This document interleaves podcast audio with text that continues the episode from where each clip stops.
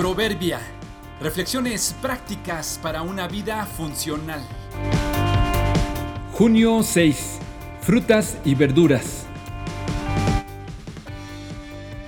Ser parte de una sociedad no significa que debemos tragarnos todo lo que nos ofrece. ¿El jitomate es una verdura o es una fruta? Lo hemos conocido toda la vida como una verdura, pero recientemente se sigue con el debate si debe considerarse o no como tal. Los que se dedican a comercializarlo defienden la idea de que debe considerársele como fruta.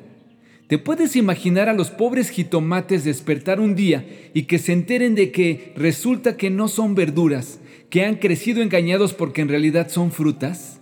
¿Puedes imaginar la confusión que provocó en ellos? Pero como no tienen recursos, no se pueden defender ni manifestarse. Botánicamente hablando, una fruta es la parte comestible del fruto, que es el ovario fecundado que rodea a la semilla o semillas para protegerla. Es decir, si lo que nos comemos tiene las semillas, es una fruta. Así resulta fácil diferenciarlas. Un espárrago es el tallo de la planta, mientras que las lechugas son las hojas y las zanahorias las raíces. Pero hay frutas que crecen en herbáceas, por ejemplo las sandías, en arbustos como los arándanos y en árboles como las peras.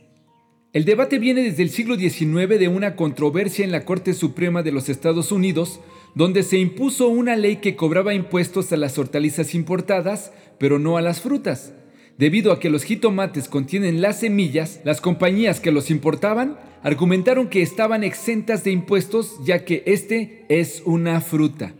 Para dar rigor a los argumentos citaron diccionarios y testimonios de biólogos que evidentemente demostraron que el jitomate, al ser producto del ovario de una flor, es una fruta.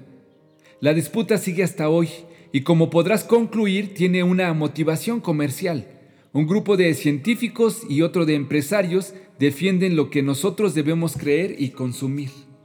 La realidad es que esto pasa no solo con las frutas y verduras, sino en casi todos los ámbitos de la vida. Un grupo de empresas o de organismos que buscan promover sus ideas, vender sus productos o fomentar sus intereses, encuentran la manera de divulgarlo.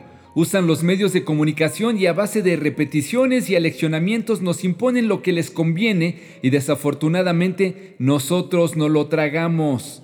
Piénsalo, ¿quién dicta las modas? ¿En base a qué? ¿Quién define la familia y la sexualidad? ¿Quién decide qué es bueno y qué es malo? Tú porque un día despertaste pensando qué es lo correcto o una sociedad que a base de presión impone lo que le conviene. Hoy te animo a pensar en qué crees y por qué lo crees. ¿Quién decide por ti?